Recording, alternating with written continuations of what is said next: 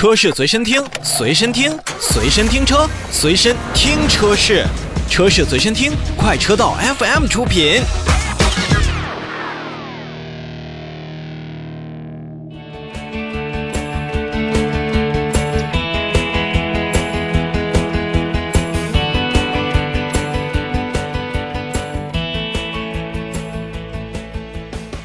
召回最后，我们再来看看奔驰。奔驰也是要去召回以下的车辆。要首先呢，我们来看从五月底五月三十一号开始呢，召回生产日期在二零二一年六月四日至二零二一年七月八日期间生产的部分 C 级、E 级、EQC、GLC SUV，共计两千三百六十五台。这两千多辆的车型是因为前座椅的靠背调节机构上的一个塑料零件在生产过程当中使用了不正确的材料，可能呢会造成这一零件发生破损。那么座椅靠背在调节的过程当中呢，就有可能卡在某一个倾斜的位置。如果座椅靠背一侧的调节过程进行卡住这样的感觉，就有可能导致靠背扭曲，会削弱座椅对于成员的约束能力。车辆发生碰撞的时候，就一定会增加车上人员受伤的风险，存在安全隐患。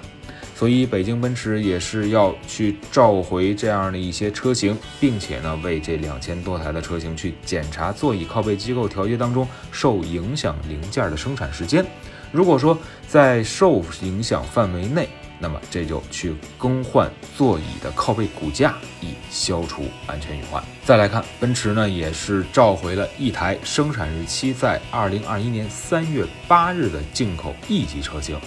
这一台车型呢，是由于后排座椅头枕导管可能并没有被正确的安装，也就导致了头枕无法固定在座椅之上。车辆发生事故的时候呢，后头枕可能会发生位移，并且从车辆的座椅上分离，会增加车内人员第二次受伤的风险。所以这一台车型的车主呢，您就要去经销商店免费的去更换一个。导轨的头枕的导轨，以消除这样的安全隐患。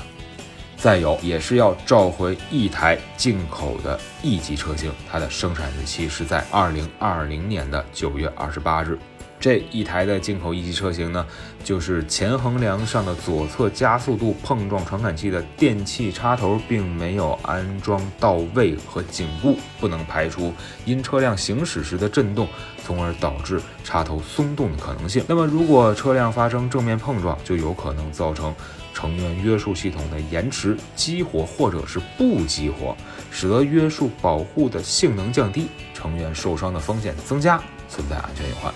所以，奔驰中国也是要通过授权经销商检查受影响车辆前横梁左侧碰撞传感器上的电气插头，如果发现电器插头松动或者没有紧固的话，就要重新进行一个正确的安装施工了。